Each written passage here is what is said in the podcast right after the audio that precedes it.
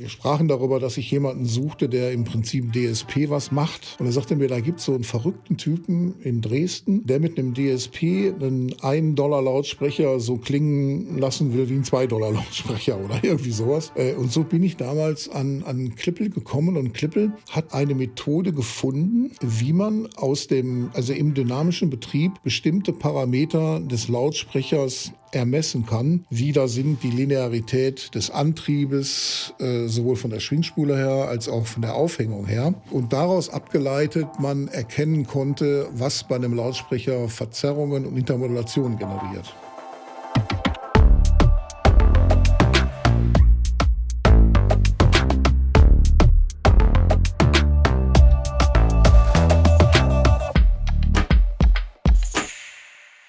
Hallo und herzlich willkommen zu einer neuen Ausgabe von Kilohertz und Bitgeflüster, dem HiFi-Podcast von HiFi.de.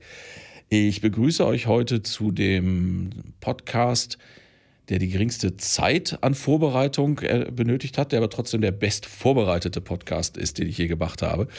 Ähm, das wird sich gleich aufklären. Also die, ich hatte die Idee zu dem Thema, was ist der perfekte Lautsprecher und warum gibt es ihn nicht?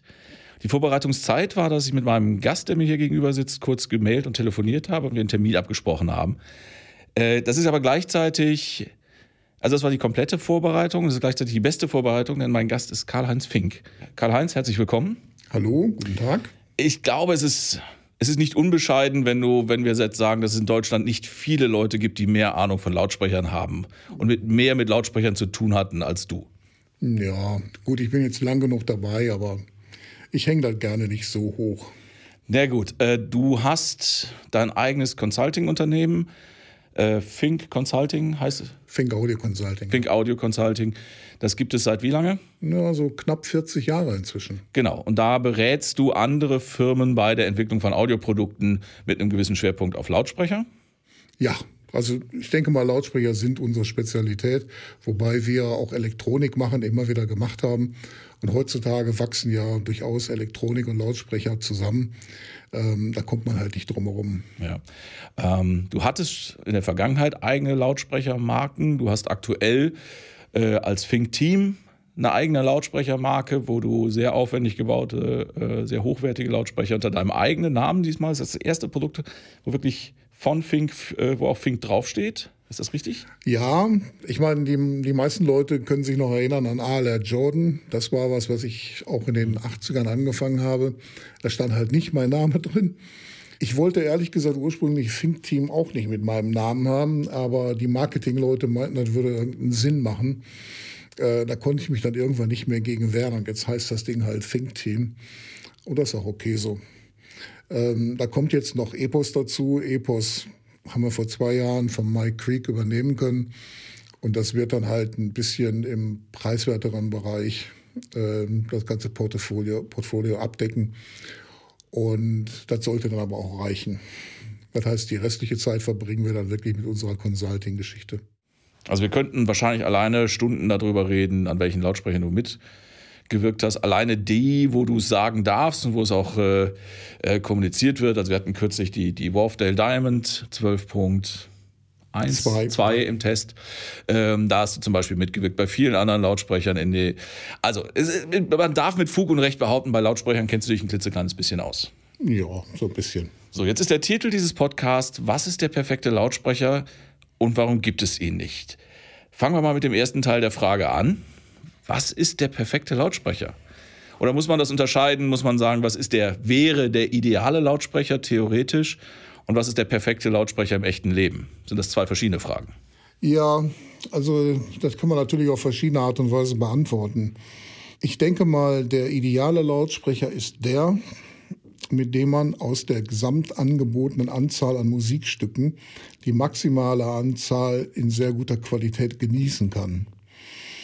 Das ist so fast ein philosophischer Ansatz, aber ähm, ist vielleicht auch ein bisschen im, das Gegenteil von dem, was viele Leute mit Auflösung, mit Räumlichkeit und vielen anderen Dingen immer verbinden, wenn es um Lautsprecher geht. Aber im Endeffekt hören die meisten Leute damit wirklich Musik und nicht irgendwelche Auflösungswunder oder irgendwelche anderen Geschichten, sodass eigentlich der ideale Lautsprecher möglichst viel vorhandene Musik äh, in bester Qualität wiedergibt, sodass man wirklich in Ruhe Musik hören kann. Also ich bin immer manchmal ein bisschen ketzerisch und sage, die Leute, die jetzt nur auf Auflösung oder auf Räumlichkeit oder um Details gehen, die ja, die suchen so lange, bis sie die perfekte Aufnahme gefunden haben, mit dem die Anlage wunderbar klingt und alles andere ist ein Kompromiss. Ja, und dann bleiben die halt bei ihrer einzelnen Aufnahme stehen und führen jedem, der vorbeikommt, genau diese vor, hören aber selber gar keine Musik damit. Und ich denke mal, äh, das kann nicht die Aufgabe eines guten Lautsprechers sein, sondern er sollte in erster Linie wirklich die Emotionen, die man mit Musik verbindet oder die getriggert werden, so gut wie möglich zum Zuhörer rüberbringen. Da merkt man jetzt schon den Praktiker und Pragmatiker in dir. Denn ähm, ein reiner Ingenieur, also ein reiner Theoretiker, der jetzt gesagt, ein idealer Lautsprecher ist ein Lautsprecher, bei dem man nicht hört, dass man über einen Lautsprecher hört, der also quasi das, das aufgenommene Schallereignis eins zu eins in einen Hörraum überträgt. Das ist ja idealtypisch ist das ja die, also das ist ja das, das nicht erreichbare Ziel, auf das das ganze Thema HiFi irgendwie abzielt. Mm, ja, ja, ja und nein.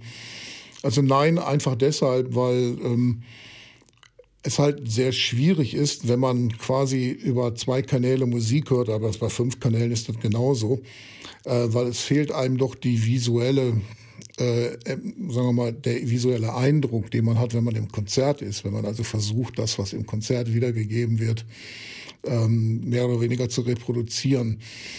Vor vielen, vielen Jahren, ganz am Anfang, irgendwann hatte ich mal die Gelegenheit, ähm, einen Professor, der also Aufnahmetechnik machte, kennenzulernen. Und damals war ich natürlich so im High-End-Bereich, ja, zwei Mikrofone, um Gottes Willen, man kann doch nicht mit vielen Mikrofonen und Mischpult arbeiten, das ist doch nicht natürlich. Und er hat mir das dann erklärt, er sagte, ja, weißt du, wenn ich im Konzert sitze, brauche ich keine Räumlichkeit, weil ich habe zwei Augen und ich sehe, wo die Streicher sitzen und ich sehe, wo die Pauke steht und ich sehe alles Mögliche. Wenn ich aber Stereo höre, dann habe ich mehr oder weniger diesen visuellen Eindruck überhaupt nicht. Da bleibt mir nichts anderes übrig, als den halt durch meine Aufnahmetechnik zu ersetzen. Und von daher gesehen ist so eine Aufnahme eben halt das Klangereignis plus Ersatz der visuellen Wahrnehmung. Und das in der Regel funktioniert das nicht mit zwei Mikrofonen, weil das klingt meistens halt wie eine Badewanne. Ja, und da beschreibst du jetzt eine, eine, eine Live-Situation in einem Konzertraum. Äh, die meiste Musik, die, die ich höre und die die meisten Menschen hören, ist ja hat ja in dieser Form live nie stattgefunden, sondern das sind Multitrack-Aufnahmen, die im Studio eingespielt werden. Heutzutage ist es durchaus üblich, dass die Musiker noch nicht mal auf dem gleichen Kontinent, Kontinent sein müssen. das stimmt, ja. Ähm, wo dann diese Räumlichkeit sowieso nur äh, vom, vom Produzenten kommt. Also, oder als Artefakt vom HiFi-System kommt. Okay, aber bleiben wir mal, wir wollen jetzt äh, Aufnahme, Wiedergabekette, das gehört alles dazu. Bleiben wir mal beim Lautsprecher. Deine Definition war, also das ist, ist das ein, was du eben gesagt hast, der, ein, ein Lautsprecher, der möglichst viel Musik möglichst gut wiedergibt. Ist das so ein bisschen deine, deine, deine Entwicklungsrichtung, dein Entwicklungsziel, wenn du an ein neues Lautsprecherprojekt rangehst? Mm, ja, schon. Also ich meine, ich bin ja im Grunde genommen ein fauler Mensch. Also ich hasse nichts mehr als Dinge, die ich schon mal gemacht habe, noch 27 Mal nochmal zu machen. Ähm, und deswegen haben wir quasi sehr viel Messtechnik und Simulation und alles, was man mehr oder weniger gebrauchen kann, um den Lautsprecher möglichst perfekt zu machen. Also das heißt, es ist nicht so, dass wir da nur rein philosophisch dran gehen, sondern da ist schon viel solide Technik dahinter. Das Ganze dient aber nur zur Vorbereitung, um hinterher letztendlich den Lautsprecher klanglich abzustimmen. Weil man kann messtechnisch eine ganze Menge machen. Aber die Dinge, die wirklich den Unterschied zu einem oder zwischen einem musikalischen oder einem technisch guten Lautsprecher ausmachen, sind nicht die Dinge, die man einfach so auf die Schnelle messen kann. Also ist ein schönes Beispiel. Wir haben häufig mal bei Lautsprechern so im Bereich 2, 3 Kilohertz eine leichte Senke im Frequenzgang. So. Jetzt würde jemand, der, sagen wir mal, rein ingenieursmäßig da dran geht, sagen, ja, mach das doch zu. Das ist technisch auch kein Problem. Das ist eine Fingerübung. Würde man aber nicht machen, weil im Prinzip der Lautsprecher einem mehr oder weniger das Ohr absägen würde. Jetzt kann man, wenn man dann wieder in die Technik zurückgeht, einfach erarbeiten, warum dieses Loch nötig ist. Das hat was mit Diffraktion an irgendwelchen Kanten zu tun. Und wenn man im Prinzip das einmal weiß, kann man bei der nächsten Lautsprecherbox das mit rein konstruieren, weil man gelernt hat, welcher Effekt wodurch passiert. Und wenn man dann an zu hören fängt, hat man das Problem schon mal grundsätzlich mit dabei. Das heißt also, es ist immer eine Kombination aus sehr viel Messtechnik und Simulationstechnik ähm, gepaart dann letztendlich mit der klanglichen Abstimmung. Und je weiter man bei der ursprünglichen technischen Konzeption kommt, desto mehr Zeit bleibt letztendlich für, fürs Hören. Und mehr Spaß natürlich auch. Ja. Aber das heißt, entschuldige, wenn ich dich da unterbreche, aber das heißt, dass du, wenn ich das jetzt richtig verstanden habe, gibt es im Prinzip für dich drei Phasen. Das eine ist ich sag mal, das Theoretische, die Simulation, das Ausdenken, das Nachdenken darüber, was, was möchte ich erreichen, wie mache ich das. Das zweite ist dann das, ich nenne es jetzt mal Prototypenstadium, wo äh, du an, äh, tatsächlich mit einem Prototypen Messungen machst, um zu überprüfen, ob deine Simulation äh, richtig war. Dann bist du aber noch nicht fertig, sondern dann sagst du, passiert erst der, der, der du hast es Abstimmung genannt. Ja. Kannst du in verständlichen, wenigen verständlichen Worten sagen, was da nochmal passiert zwischen, weil eigentlich der, der, der Technokrat würde ja sagen, ich habe simuliert, eine These aufgestellt, habe das dann in die Praxis umgesetzt und anhand meiner Messung meine Simulation und damit meine These bestätigt, ich bin fertig. Was machst du dann noch mit dem in dieser dritten Phase?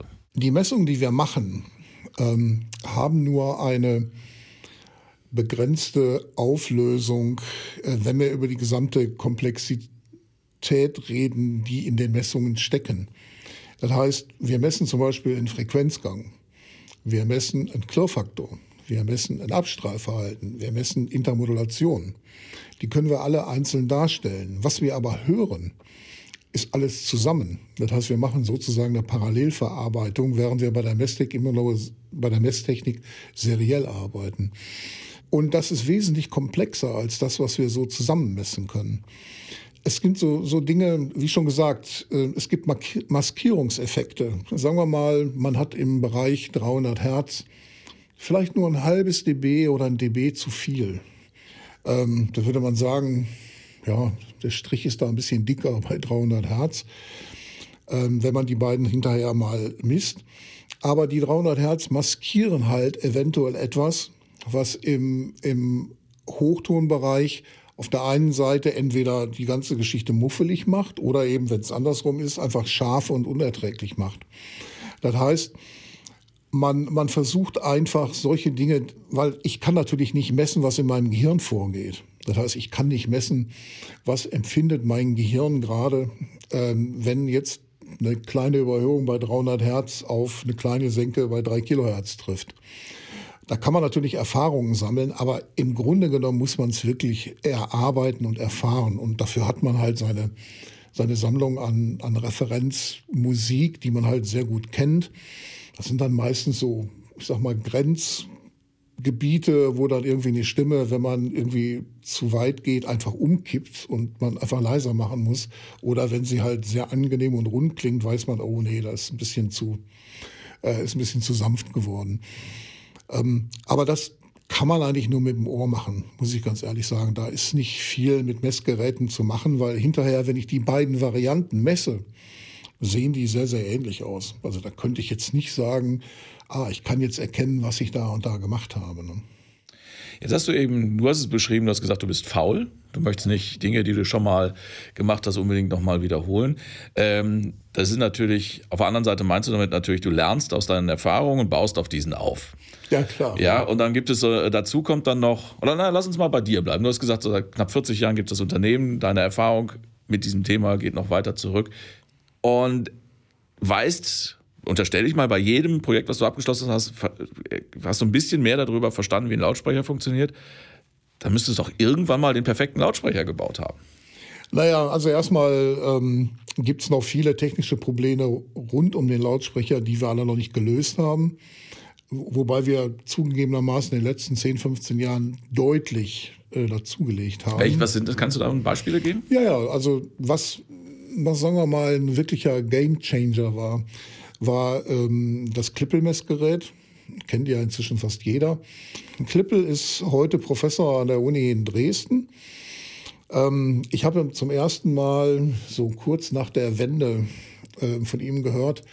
Da hatte ein Kollege von mir, der also das Melissa-System damals ähm, vertrieben hat. Wir sprachen darüber, dass ich jemanden suchte, der im Prinzip DSP was macht. Ähm, und er sagte mir, da gibt es so einen verrückten Typen in Dresden, der mit einem DSP einen 1-Dollar-Lautsprecher so klingen lassen will wie ein 2-Dollar-Lautsprecher oder irgendwie sowas. Äh, und so bin ich damals an, an Klippel gekommen und Klippel hat mehr oder weniger eine Methode gefunden, wie man aus dem, also im dynamischen Betrieb bestimmte Parameter des Lautsprechers ermessen kann. Wie da sind die Linearität des Antriebes, äh, sowohl von der Schwingspule her als auch von, von, vom, ähm, von der Aufhängung her. Ähm, und daraus abgeleitet man erkennen konnte, was bei einem Lautsprecher Verzerrungen und Intermodulationen generiert. Das ist aber nicht im Prinzip so ein Laser, der das abtastet, das sind andere Geschichten. Da ist ein Laser, der, die, der im Prinzip die Auslenkung misst. Aber eigentlich im Grunde genommen war das Besondere, dass er das eigentlich alles nur aus dem Strom ermittelt. Okay, aber vielleicht mal ganz kurz zurückspulen. Äh, noch ein bisschen Erklärung. Also dynamischer Betrieb heißt eben, einem, man spielt, also wahrscheinlich nicht Musik, sondern Messsignale, aber. Ja, geht auch mit Musik, aber wir nehmen natürlich. Ne, äh, also das Problem war vorher, wenn ich das jetzt richtig verstanden habe, das Problem war vorher, dass ähm, die Messungen oder die, äh, ja doch die, die Messverfahren, die, die es vorher gab, waren quasi bei dem ausgebauten Lautsprecher, während er seine Arbeit nicht getan hat. Und Herr Klippel hat jetzt eine Möglichkeit gefunden, das Lautsprecherchassis, während es seine Arbeit tut, zu beurteilen und damit besser und realistischer einzuschätzen. Kann man das so beschreiben? Ähm, ja, nicht ganz. Also man konnte natürlich früher schon Klirrfaktor und Intermodulation messen. Man wusste nur nicht, wo es herkam. Also das heißt, die, die grafische Darstellung, wie quasi die, der Antrieb über die Auslenkung sich bewegt, also oder auch die Aufhängung, wie steif ist die Aufhängung bei verschiedenen Auslenkungen vom Lautsprecher oder die Induktivität der Schwingspule. Das sind solche Sachen, äh, die erst damit mehr oder weniger dargestellt wurden. Also das heißt, man konnte natürlich schon vorher Verzerrungen messen, aber man wusste nicht unbedingt, an welcher Stelle man drehen musste, um die Verzerrung wieder äh, wegzubekommen. Okay, ich verstehe. Und heute weiß man zum Beispiel, dass ähm, die Induktivitätsschwankungen ähm, sehr viel an Problemen im Bereich Intermodulation und auch Verzerrung machen. Das kann man ganz einfach erklären. Man hat ja in so einem Lautsprecher hat man ja das Magnetsystem, da ist ein Magnetring und dann kommt da unten so ein, so ein Eisenpol durch.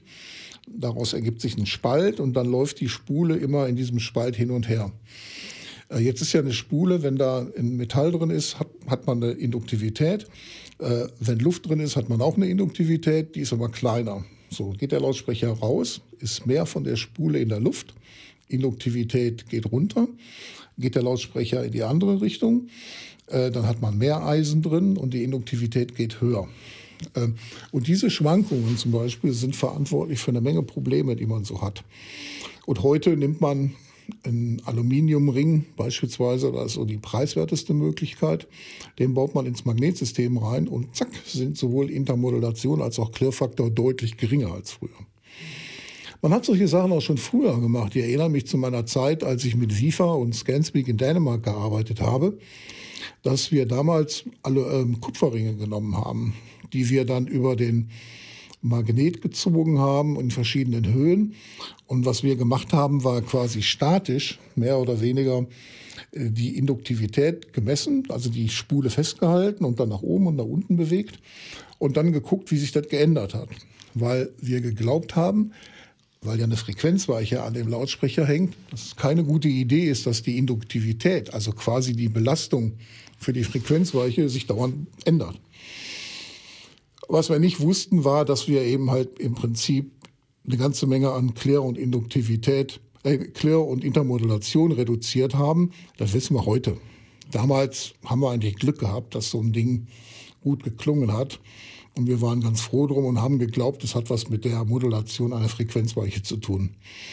Also durch dieses Klippelgeschichte, durch diese Klippelgeschichte ist halt eine Menge, Menge an zusätzlicher Information mehr oder weniger aufgetaucht, äh, die man dazu nutzen kann, um dem Lautsprecher deutlich weniger Klirr und Intermodulation zu entlocken. Okay, das hast du 40 Jahre Erfahrung plus, was hast du gesagt, 15 Jahre? Ich glaube, 20 Jahre gibt es das Clippel. Ja, genau. Also 20 Jahre gibt es jetzt diese, diese, diese bessere Information über das Klippelsystem. Jetzt kannst du den perfekten Lautsprecher bauen. Ähm, ja. okay. Nein, natürlich nicht, weil ähm, der Lautsprecher ist ja nur ein Teil. Der zweite Teil, der eigentlich durch die Verbesserung am Lautsprecher immer wichtiger wurde, war, ist das Gehäuse. Genau, also Lautsprecher im Sinne von des Chassis, was sich bewegt und die, die, Luft, also den, die, die Schall, den Schall erzeugt, das muss irgendwo eingebaut sein. Im, üblicherweise halt in einem Gehäuse aus Egal, MDF. Holz, Holz MDF im meisten, in den meisten ja. Fällen, genau. Ähm, ja, also einer der meiner Meinung nach wirklich noch großen Problemfelder am Lautsprecher äh, sind die Gehäuse. Ähm, weil der Lautsprecher, der strahlt ja nicht nur nach außen ab, sondern der macht ja den gleichen Krach auch innen. Ähm, und einiges davon kommt durch die Wände wieder nach draußen. Ähm, man hat eine ganze Menge an, an Gehäusevibrationen. Man hat wirklich, muss ich sagen, wenn man, wenn man da mal wirklich reinguckt, doch erstaunlich viel, was zu dem Lautsprecher noch zusätzlich aus dem Gehäuse dazukommt. Weil die, die Wände quasi schwingen und selber ja. zu, zu ja. Chassis werden. Also selber genau. die Luft anregen, selber Schall ja. abstrahlen. Genau. Okay. Als der Lautsprecher selber noch relativ viel eigene Verzerrung gemacht hat, maskierte das immer so ein bisschen diesen Effekt. Ich meine, es gab den immer schon. Äh, und es war, ähm, es war in, in, in England beim BBC, wo man anfing, sehr intensiv sich mit dem Thema zu beschäftigen. Man hat damals ähm, dünne Sperrholzplatten genommen, dick mit Bitumen belegt und hat damit alle, alle Verzerr oder alle Störungen und alle Vibrationen aus dem Mitteltonbereich eliminiert, allerdings nach unten geschoben. Also diese Monitore waren im Stimmbereich immer richtig gut. Bassbereich war jetzt nicht so dolle. Aber hey, das war Rundfunk und da ging es in erster Linie mal um Sprache. Heute sind verschiedene Firmen dabei, in dem Bereich deutlich mehr zu machen. Also man, man reduziert einfach den Output, sag ich mal, des Gehäuses, soweit es geht. Im High-End-Bereich wurde das immer schon gemacht. Also ich denke mal an Wilson, zum Beispiel, der das aus Korean, aus Stein gemacht hat, oder, oder Magico, die das aus massivem Aluminium machen. Das ist ein bisschen, ich sag mal, Sledgehammer oder Vorschlaghammer-Methode, aber funktioniert natürlich. Ähm, und da unterscheiden sich halt die Lautsprecher, weil die Chassis, da ist jetzt nichts Dramatisches oder so, aber das Gehäuse hat einen wirklich wichtigen Einfluss. Ähm, so, heute kann man sowas simulieren. Also zumindest wir können es, aber ich denke, andere Leute können es auch. Das heißt, man, man bringt die gesamte Konstruktion in ein Programm, simuliert halt den Output und fängt dann an, mehr oder weniger das Gehäuse zu optimieren. Das können Versteifungen sein an den richtigen Enden, das können aber auch so Constrained Layer Damping äh, Sachen sein, also zwei Lagen mit einer Mittelschicht, äh, die dann den, das Gehäuse deutlich leiser machen und damit mehr oder weniger eigentlich den gesamten Lautsprecher deutlich besser machen. Und das funktioniert selbst bei so kleinen Lautsprechern wie diese äh, Wharfdale. Also auch die haben wir simuliert. Da konnte man nicht den Aufwand treiben wie bei einer Kim oder bei einem Riesenlautsprecher. Aber wenn man weiß, wo man hin will, kann man selbst so einen kleinen Lautsprecher über die richtige Auswahl der Materialien und der Dimension und Versteifung dazu bekommen, halt relativ wenig im Bereich äh, Kabinett oder äh, relativ wenig Vibration abzustrahlen und damit eigentlich so einen Lautsprecher schon deutlich besser machen. Mhm. Jetzt hast du gerade einen nicht unentscheidenden äh, Punkt angesprochen. Die allermeisten Lautsprecher, die es auf dem Markt zu kaufen gibt, unterliegen ja einer Beschränkung, nämlich Kosten. Mhm. Äh, also das ist ein Thema, wo wir vielleicht gleich noch drüber sprechen, ähm, wenn man mal wirklich auf Geld nicht achten würde, was dann möglich wäre. Aber am Ende des Tages, denn die meisten Lautsprecher, die man kaufen kann, wurden halt darauf entwickelt, dass man sie kaufen kann, sprich, dass sie noch bezahlbar bleiben. Ähm, welchen Einfluss also kannst du ein bisschen mehr zu dem Einfluss sagen? Also wenn du, ich nehme an, wenn du einen Lautsprecher entwickelst, hast du, kriegst du Budgetvorgaben. in den meisten Fällen. Ja, ja, klar. Man muss ja wissen, was man wohin entwickelt, na klar. Äh, ja, die kriegen wir. Und in dem Bereich arbeiten wir eben halt und versuchen mehr oder weniger ähm, das zu optimieren. Aber nicht alle Dinge sind jetzt im Grunde genommen wirklich so preislich kritisch. Also sagen wir mal Membrangeometrien. Also bei der Wharfdale zum Beispiel haben wir mit Polypropylen gearbeitet. Bisschen auch, weil das irgendwie so ein bisschen aus der Mode gekommen ist. Ähm, meiner Meinung nach völlig zu Unrecht, weil Polypropylen ein wunderbares Material ist.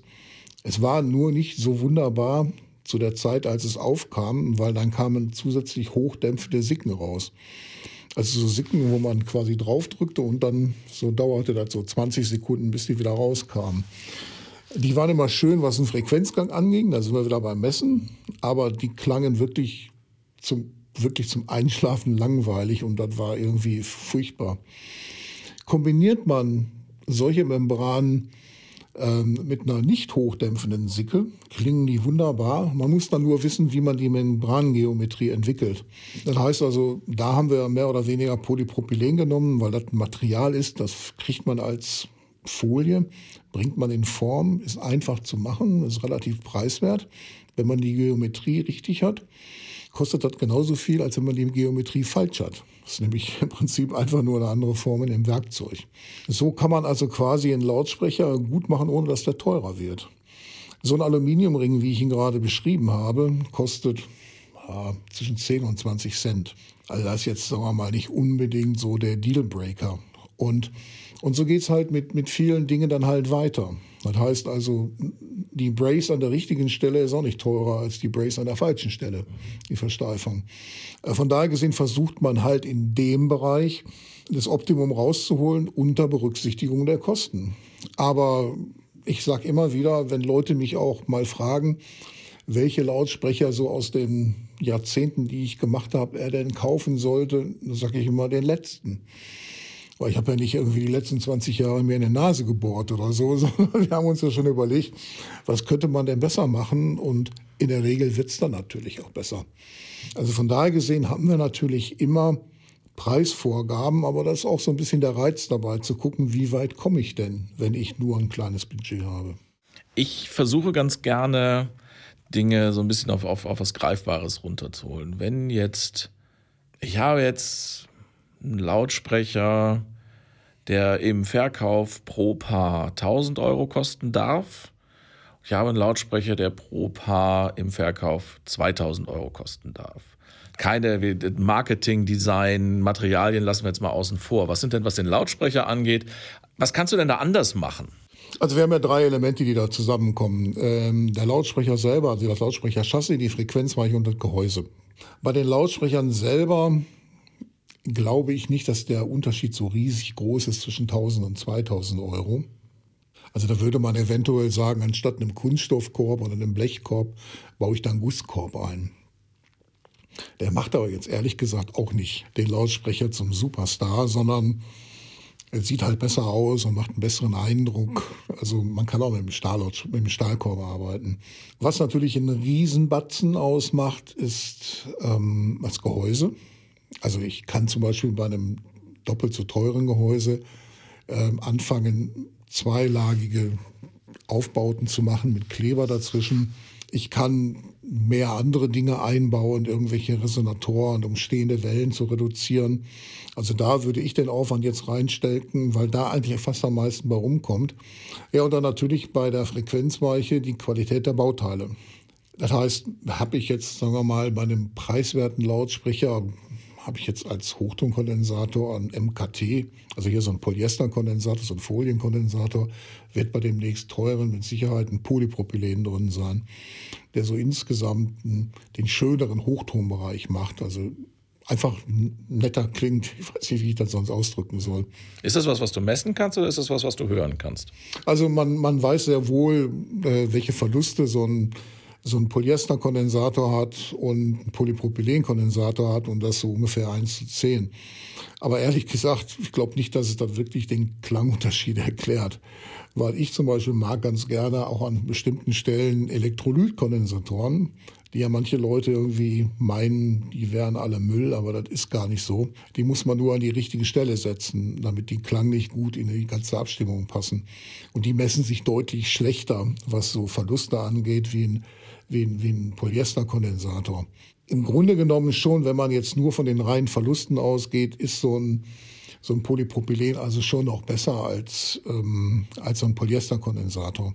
Bei den Spulen, wenn ich, sagen wir mal, wenn ich nur ein begrenztes Budget habe und ich keine Luftspule einsetzen kann, dann muss ich jetzt mir aussuchen, welche Kerngröße ich nehme. Die Kerngröße bestimmt, wie hoch der Kern belastbar ist, bevor er in die Sättigung geht und dann eigentlich nicht mehr wirkt oder Verzerrungen produziert. Da wird man natürlich bei dem teuren Lautsprecher einfach mit einem größeren Kern arbeiten können, um wirklich mehr Reserven zu haben. Wenn man eine Luftspule einbaut, hat man das Problem nicht, weil die geht nicht in die Sättigung. Aber da, denke ich mal, liegt schon so der Preisunterschied. Also der größte Teil im Gehäuse, Gehäuse zum Teil auch noch in der, bei den Bauteilen der Weiche und dann, ja, bei den wenn man Chassis, da noch was übrig hat, macht man das Chassis noch netter. Ja, aber wie schon gesagt, ich meine, ich kann jetzt nur von mir selber reden, aber ähm, also selbst so eine, wie schon gesagt, so eine, so eine, so eine Kiste von, von Wolfdale hat ein Chassis, was so wenig clear macht, wie man es früher selbst von bei deutlich, deutlich teuren Lautsprechern niemals so hatte. Ne? Also da hat man schon einen ziemlichen Sprung nach vorne gemacht. Okay, das heißt 40 Jahre Erfahrung, seit fast 20 Jahren Informationen und Erkenntnisse durch Herrn Klippel, darauf aufbauend Projekt nach Projekt nach Projekt nach Projekt. Und dann setzt Karl-Heinz sich hin und sagt, jetzt baue ich mal meinen eigenen Lautsprecher und Geld ist mir egal. Aber der ist perfekt geworden, oder? Ähm, ja. also der, der, den, den ersten Lautsprecher, den wir damals ja gemacht haben, ähm, der ging eigentlich zurück auf, äh, auf Kenny Shibata der damals einen Lautsprecher haben wollte, um seine neuen SA10 und PM10 Combo vorzustellen. Und wir hatten tatsächlich sowas wie so eine... In Kurzer Einschub, Ken Ishiwata leider viel zu früh äh, vor drei Jahren verschoben. Ja, zwei, Jahren. zwei, ja, zwei ähm, Entwickler, Legende kann man sagen, unter anderem also lange, lange Jahre bei Marantz. Bei Marantz, ja, genau.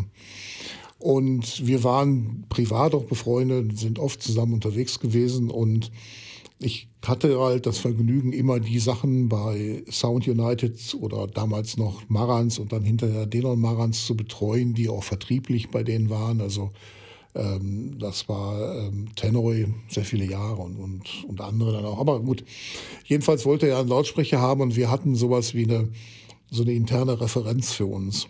Also irgendwas mit einem 15 Zoll Basslautsprecher ähm, wir hatten zwei große BMRs, die wir als Mitteltöner genutzt haben und letztendlich ein Air-Motion-Transformer. BMR, das Balanced Mode Radiator. Ja. Das sind ja. diese Flachmembranen. Genau, genau, das war's, ja. Die fand er sehr schön, die fand er sehr gut und er sagte, kannst du die auch in schön? Weil bei uns werden die Lautsprecher, wenn die bei mir stehen, immer nur aus MDF gebaut.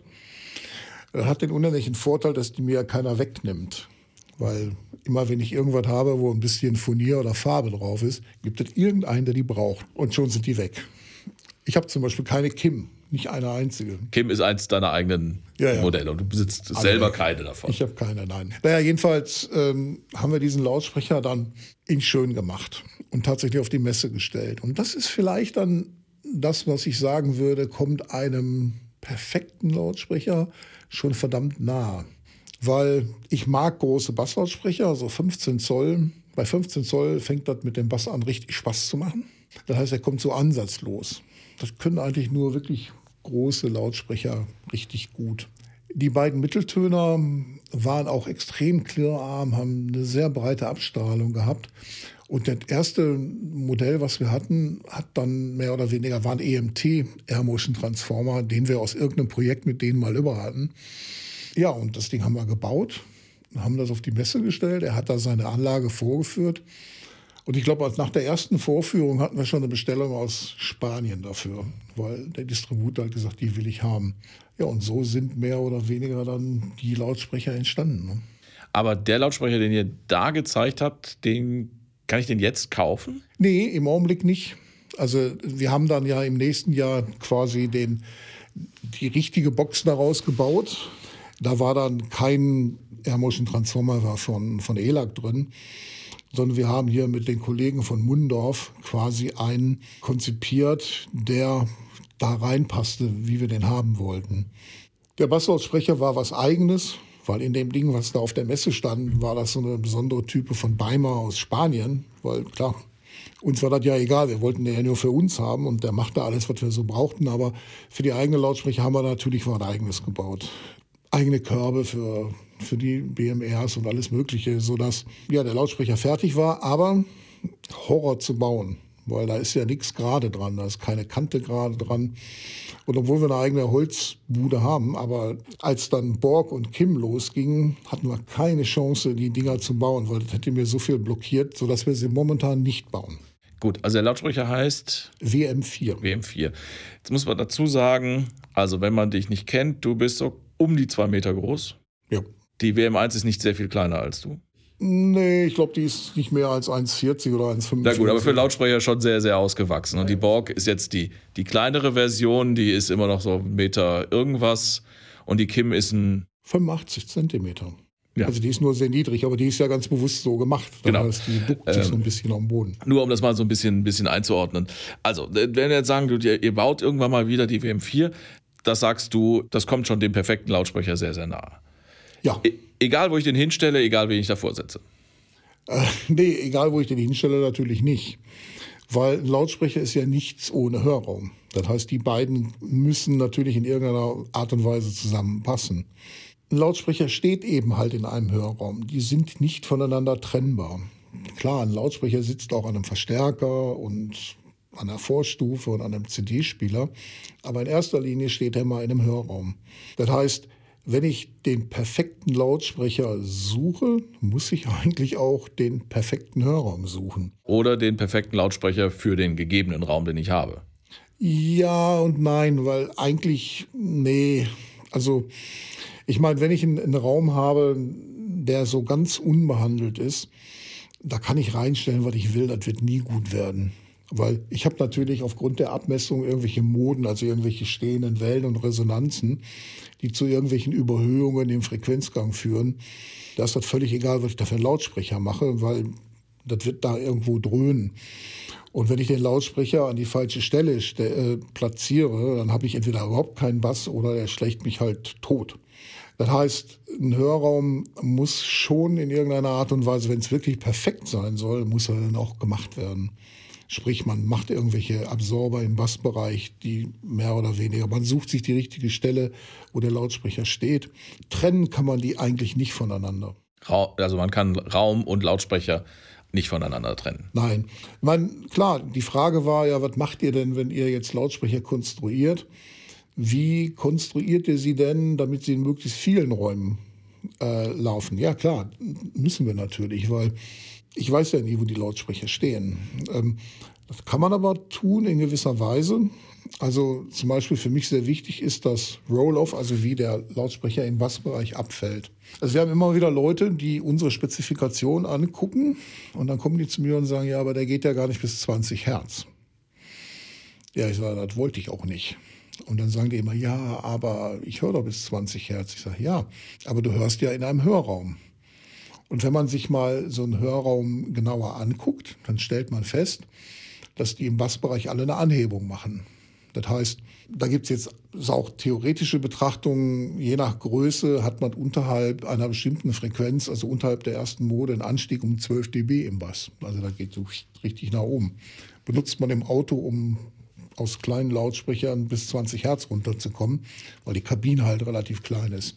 Ich habe immer diese Bassanhebung. Würde ich jetzt den Lautsprecher wirklich im Freifeld oder im reflexionsarmen Raum bis 20 Hertz äh, machen oder, oder konstruieren, würde der mich in einem Wohnraum töten.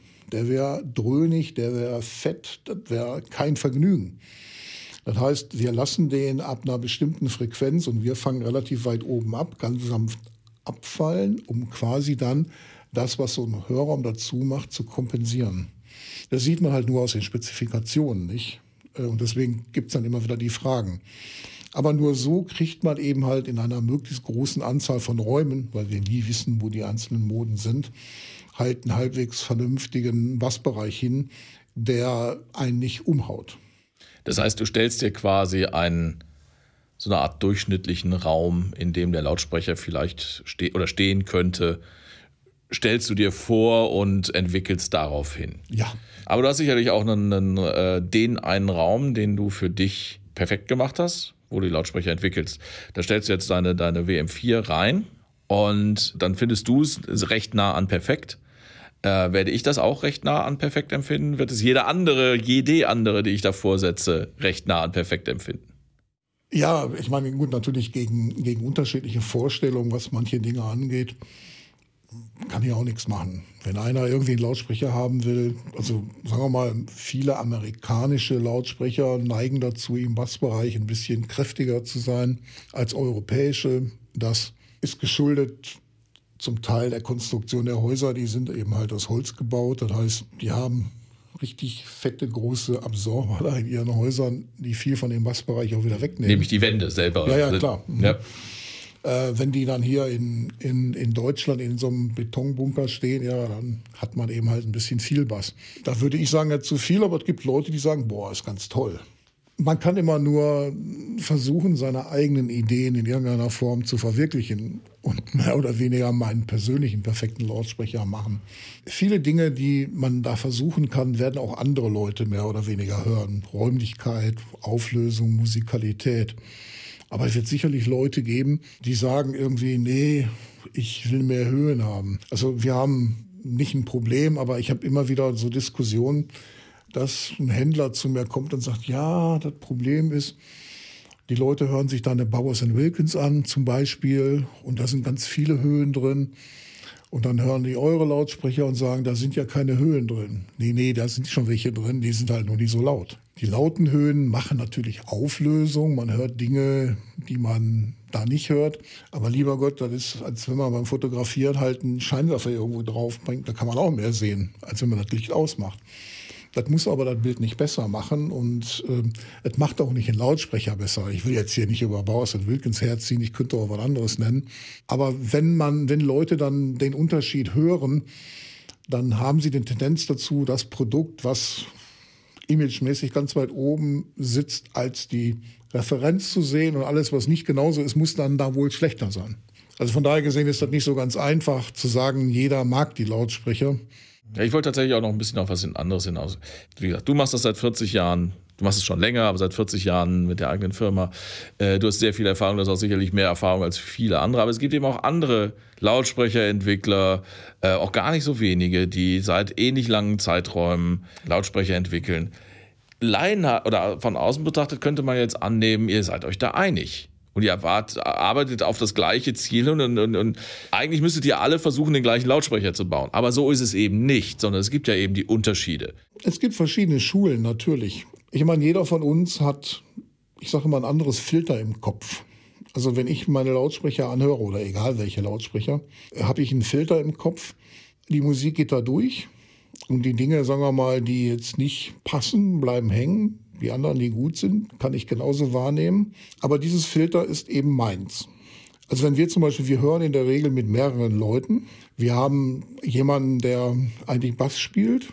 Und wenn ich seine Playlist mir angucke, dann ist da sehr viel mit Bass drin. Für den ist halt wichtig, dass eben halt bestimmte Dinge im Bassbereich stattfinden dass das trocken ist, dass das snappt und dass alle so die Dinge, die einem Bassisten, sag ich mal, wichtig sind, dass ein Lautsprecher die kann. Ähm, ich will nicht sagen, dass der Bass für mich unwichtig ist, aber das hat nicht die gleiche Priorität wie bei ihm beispielsweise. Ich bin mehr so der Stimmtyp. Also so Verfärbungen im Stimmbereich würden mich krank machen. Aber da sind wir jetzt wieder daran, da sind wir wieder dabei, wo, wo wir gerade angefangen haben. Das heißt, jeder hat sein eigenes persönliches Filter im Kopf. Äh, man kann versuchen, so wie wir, mit mehreren Leuten zu arbeiten. Da gibt es Leute, die eben halt irgendwie sich irgendwelche Triangeln oder Kastagnetten anhören, auch bei uns. Würde ich im Leben nicht machen, weil interessiert mich überhaupt nicht. Aber, aber wenn man alle Leute dann letztendlich zufriedenstellen kann, dass die alle zufrieden sind, hat man den. In der Hörgruppe. Ja, hat man den besseren Lautsprecher. Weil ich habe kein Problem damit, wenn die Kastagnetten gut klingen. Ich hätte auch kein Problem damit gemacht, wenn es halt nicht gewesen wäre. Aber derjenige, der die gerne hören will, hat sie jetzt und damit ist er zufrieden und ich zufrieden. Man hat einfach eine größere Schnittmenge vom, vom Publikum her. Aber so ist es auch von, äh, bei den Entwicklern. Also wir sind eben halt aufgrund unserer Consulting-Geschichte natürlich irgendwann mal dahin gekommen zu sagen, wir brauchen ähm, eine Gruppe von Hörern, damit das nicht alles Fink-Lautsprecher werden, sondern eben halt Lautsprecher, die eine möglichst große ja, Verbrauchergruppe ansprechen können. Aber wenn jemand als Entwickler eben halt genau seine Idee da durchzieht, dann bekomme ich einen Lautsprecher, die für die Leute, die das gleiche Filter im Kopf haben, ganz toll klingen äh, und für andere nicht. Also es gab mal diese Radeco-Lautsprecher, Redeco, diese Breitbanddinger. Ich habe da, ich hab das überhaupt nicht verstanden. Also ich habe davor gesessen bei einer Messe und habe gesagt, immer, das ist doch jetzt nicht euer Ernst. Weil ich konnte nichts von dem, was Leute daran faszinierend fanden, hören. Ich hörte nur ein Gequäke und ein Getröte.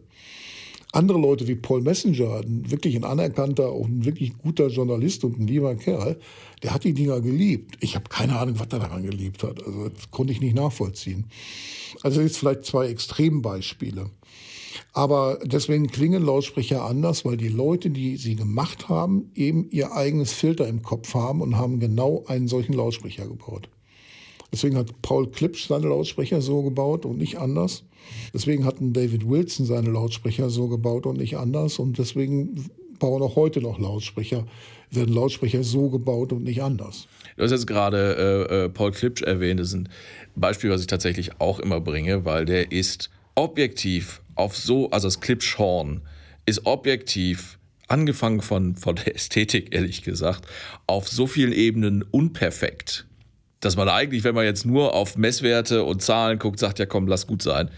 Aber trotzdem, mit am richtigen Tag da mit zwei Clipschörnern in der Ecke Musik hören, ist einfach großartig. Ist es vielleicht so, dass es den perfekten Lautsprecher für den richtigen Menschen am richtigen Ort zur richtigen Zeit mit der richtigen Musik gibt? Das aber alles Variablen sind, die sich ständig ändern? Ja, so würde ich mal so sagen. Weil ich kenne die Faszination von so einem Clipschorn. Und an dem Tag, an dem ich drauf bin und gerne irgendwelchen Bluesrock hören will, wo es richtig zur Sache geht, kann ich damit wunderbar klarkommen. Aber am nächsten Tag, wenn ich irgendeinen Singer-Songwriter hören will mit einer schönen Stimme und das träutet mich dann an, könnte ich damit sicherlich nicht leben, ja. Heißt das dann so viel wie der ideale Lautsprecher wäre, der maximale Kompromiss, das kann es doch auch irgendwie nicht sein. Das klingt langweilig. Ja, aber das, ich, ich habe ja ganz am Anfang gesagt, für mich ist der Lautsprecher, der ideale Lautsprecher, der aus dem vorhandenen Musikmaterial die größte Anzahl an Aufnahmen so gut wie möglich abspielen kann. Müsste man das nicht noch ergänzen, um für die möglichst, für möglichst viele Menschen?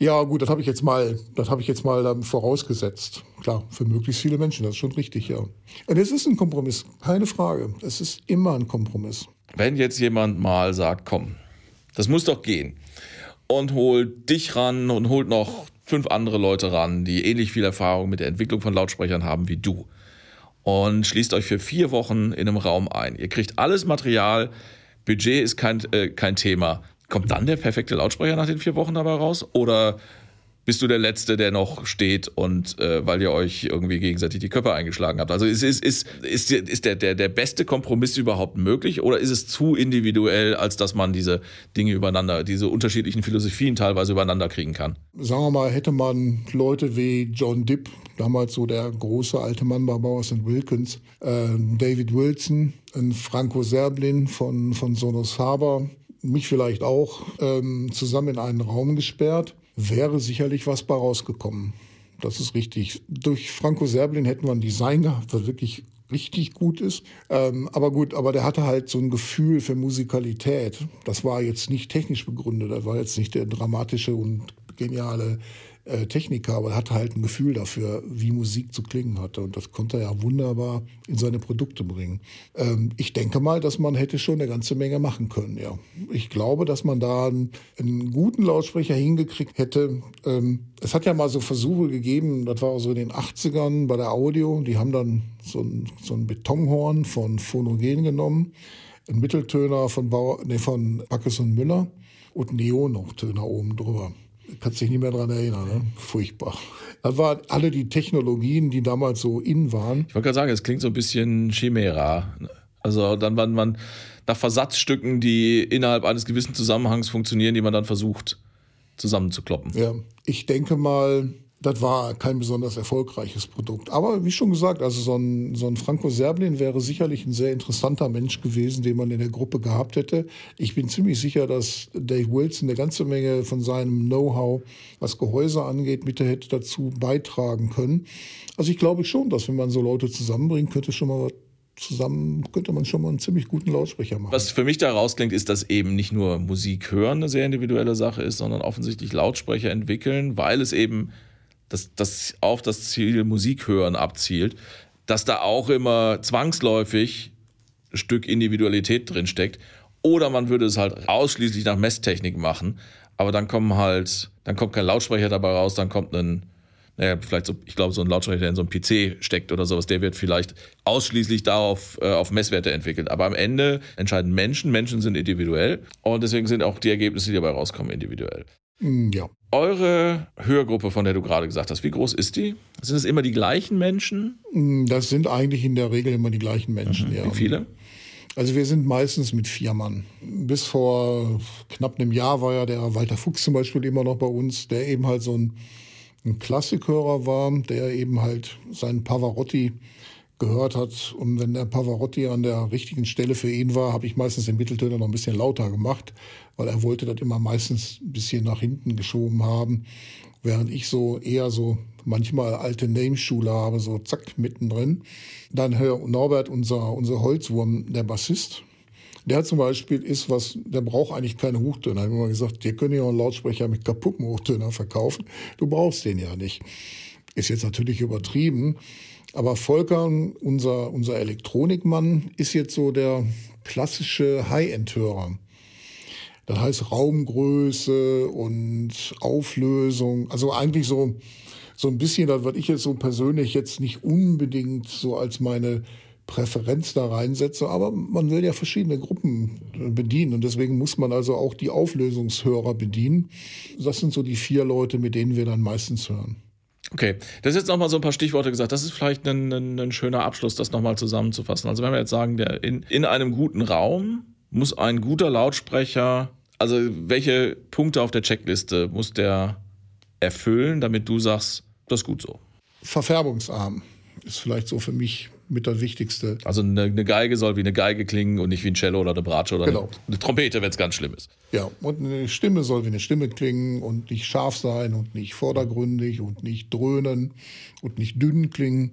Ich bin ein Mensch, der sehr viel Wert auf Räumlichkeit legt. 30 Jahre lang Beeinflussung von Ishibata, die kann ich nicht ganz verhehlen. Aber ähm, da war eben halt Raum und Raumgröße und wirklich die Bühne war eben ganz, ganz wichtig. Das ist nach wie vor bei mir genauso. Und ich bin halt Spielfluss. Also so, so eine gewisse Rhythmik, Pace, Rhythm and Timing sagen die Engländer immer. Es muss halt snappen. Und wenn er das nicht macht, dann habe ich keinen Spaß daran. Das sind so die Dinge, die für mich wichtig sind und meine Kollegen dann eben halt Auflösung und Bassbereich und Pavarotti an der richtigen Stelle und so weiter. Aber für mich ist, ist eben halt in erster Linie mal Verfärbung und Raum, Atmosphäre und Musikalität quasi der, der Knackpunkt. Also Gänsepelle muss sein. Ja, naja, ich meine, ich habe, ich meine, bei mir ist ja so, das sollen Leute denken, ja, der hat zu Hause jetzt irgendwie die riesen High-End-Anlage da stehen, aber das ist ehrlich gesagt gar nicht so. Das ist bei den wenigsten in unserer Branche ist tatsächlich so, ja. Ja, das hat was damit zu tun, dass ich das sowieso nicht so hinkriege wie bei mir in meinem Hörraum. Weil ich lebe ja in meinem, in meinem Wohnzimmer auch noch, während mein Hörraum mein Hörraum ist. Das heißt, das ist natürlich alles von der Akustik her gemacht, so wie es sein soll. Das kriege ich zu Hause so nicht hin. Und wenn ich das nicht hinkriege, will ich das auch nicht. Das heißt, ich höre sehr viel Privatmusik in meinem Hörraum. Und das ist nicht immer die gleiche Musik, die ich zum Arbeiten höre. Also da muss schon hinterher, das muss schon sehr stimmig sein. Sonst würde ich nicht hören. Und ich merke immer dann, wenn ein Lautsprecher gut gelungen ist, wenn der fertig ist, wenn ich freiwillig noch zwei Stunden länger bleibe. Also in der Regel höre ich dann irgendwie Schallplatte und wenn ich dann so in meinem Regal rumkrame und hier eine raussuche und da eine raussuche, dann weiß ich, da sind wir auf einem guten Weg. Also das kann ich nicht mal, ich kann nicht mal sagen, dass mein Kopf heute entschieden hat, der ist fertig, sondern es ist mein Bauch, der mehr oder weniger entscheidet, ja, das macht richtig, richtig Spaß. Meine Podcasts hören äh, traditionell damit auf, dass wir nach dem ganzen Gerede über Technik, über das reden, wo es eigentlich geht, nämlich über Musik. Wobei aber natürlich bei dir, glaube ich, dass das, das, das professionelle Arbeiten und das private Musik hören so ganz sauber nicht zu trennen sind, aber das versuchen wir mal. Wenn du jetzt, um mal mit dem professionellen Arbeiten anzufangen, wenn du einen fertig entwickelten, also einen, einen, einen simulierten und gebauten Lautsprecher das erste Mal zum Hören bekommst, was spielst du dann? Gibt es einen bestimmten Track, den du auflegst und sagst, damit fange ich immer an? Und was hörst du dann da? Auf was achtest du? Ähm, es sind in der Regel immer mehrere Tracks natürlich. Jetzt kommt darauf gerade darauf an, wo ich auf der Playlist stehe. Aber ähm, in der Regel wird es eine Stimme sein. Ähm, es wird Sheryl Crow sein von der vorletzten CD, Duett mit Emmylou Harris. Äh, warum? Weil es sind zwei extreme Stimmen in der Form. Also Emmylou Harris ist relativ schwierig, weil wenn da was im oberen Mitteltonbereich nicht passt, dann sägt die einem wirklich das Ohr ab. Und ähm, Sheryl Crow hat auch eine Stimme, die anders ist. Ähm, aber die beiden zusammen sind für mich immer der erste Test, wie bin ich im Mittelhochtonbereich unterwegs, weil da verbringt man die meiste Zeit, um den, sagen wir mal, so hinzukriegen, dass es passt. Also das ist das, was ich dann meistens als allererstes spiele. Okay, jetzt viele, viele Wochen später, meinetwegen, äh, oder Tage später, wenn du den Eindruck hast, jetzt habe ich den, den Lautsprecher da, wo ich ihn hinkriegen will. Das abschließende Stück zum, um wirklich nochmal sicher zu gehen, jetzt ist er fertig. Gibt es da auch eine, eine, eine, Ist das die gleiche Musik? Ist das andere Musik? Wenn ich fertig bin und der Lautsprecher gut geworden ist, höre ich dann eher so private Musik. Das kann natürlich alles Mögliche sein. Äh, weil nur dann mehr oder weniger würde ich private Musik damit hören. Sonst höre ich halt meine Arbeitsmusik. Ähm, da habe ich jetzt nicht unbedingt irgendwo die, ähm, die Scheibe, die ich als letztes nehmen würde. Also ich mache immer ganz gerne auch bevor wir durch sind, höre ich gerne mit Platte. Einfach zu gucken, wie verhält sich der Lautsprecher mit, mit Platte. Und da ist eine Platte, die ich immer wieder nehme, das ist von Ike Turner Blues Roots. Das ist dann die Scheibe also ohne Tina, die ich seit 125 Jahren benutze. Da habe ich, glaube ich, fünf oder sechs Stück von inzwischen, weil ich immer Angst habe, die könnten mal kaputt gehen.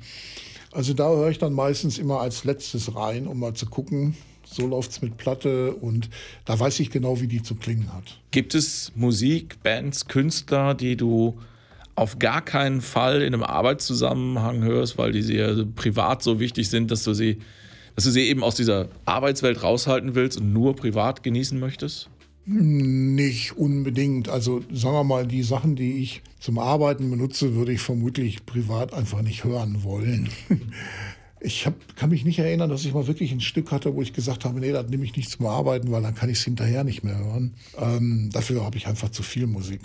Nee, würde ich sagen. Es gibt also nichts, was du dir kaputt gehört hast. Also mm, ja, ich meine, ich ich habe. Lass es uns ansprechen. Kannst du Keith Don't Go noch privat hören? nee, nee, nee, kann ich nicht. Das höre ich aber auch beim Arbeiten, jetzt nur sehr ungern. Im Auto wird es ab und zu mal irgendwie aufgelegt. Nee, das muss ich nicht wirklich haben. Aber also was ich so gar nicht höre, ist so wie Ulla Meinecke, so die alten, die alten High-End-Klassiker, mit denen man früher irgendwie HiFi gehört hat. Also ich habe ja genauso wie jeder irgendwie in der Zeit irgendwie Dire Straits gehört. Ich mag Mark Knopfler, ich habe den jetzt auch ein paar Mal live gesehen, aber ich würde nicht mehr Brothers in Arms auflegen. Six Blade Knife habe ich letztens mal auf meine Liste mit aufgenommen, weil er so ein paar nette Sachen macht im Zusammenhang mit unserer Gruppenlaufzeitentzerrung, die ganz interessant sind. Aber, aber da würde ich tatsächlich, da muss ich sagen, das würde ich nicht in meine Arbeit übernehmen, weil ich eigentlich die Musik schätze, aber so Brothers in Arms und so, das, nee, das muss nicht sein. Nee, das ist ein bisschen durch. Ne? Karl-Heinz, ich danke dir sehr für dieses Gespräch, dass du hier warst. Das freut, hat mich sehr gefreut. Mir hat Spaß gemacht. Dir hoffentlich auch ein bisschen. Ja. Könntest du uns ein paar von den Tracks, mit denen du hörst und arbeitest, vielleicht im Nachgang zur Verfügung stellen? Dann würden wir eine kleine Title-Playlist in den Shownotes verlinken. Weil ich könnte mir, also es interessiert mich. Ich bin da neu, ja. immer neugierig, was Leute zum Abhören benutzen. Ich könnte mir vorstellen, dass das die Hörer auch interessiert. Prima, dann werden wir die, die äh, Sachen, die du gerade erwähnt hast und noch ein paar andere packen wir dann in Karl-Heinzens Playlist in die Show Notes. Karl-Heinz, dir nochmal vielen Dank. Euch da draußen vielen Dank fürs Zuhören. Wir hören uns in 14 Tagen wieder. Ich weiß noch nicht, was das Thema sein wird. Ich bin mir aber sicher, dass es spannend, interessant wird. Und ähm, wenn ihr bis dahin uns Feedback dalassen wollt, Wünsche, Kritik oder Anregungen, könnt ihr das gerne an bitgeflüster.hifi.de tun oder eben auf den diversen Social Media Kanälen. Und ansonsten, wenn ihr da, wo ihr diesen Podcast hört, eine Bewertung lasst, da lasst oder uns abonniert, freut uns das auch immer sehr. Ich bedanke mich bei euch allen. Karl-Heinz, bei Danke dir. Auch. Auf Wiederhören.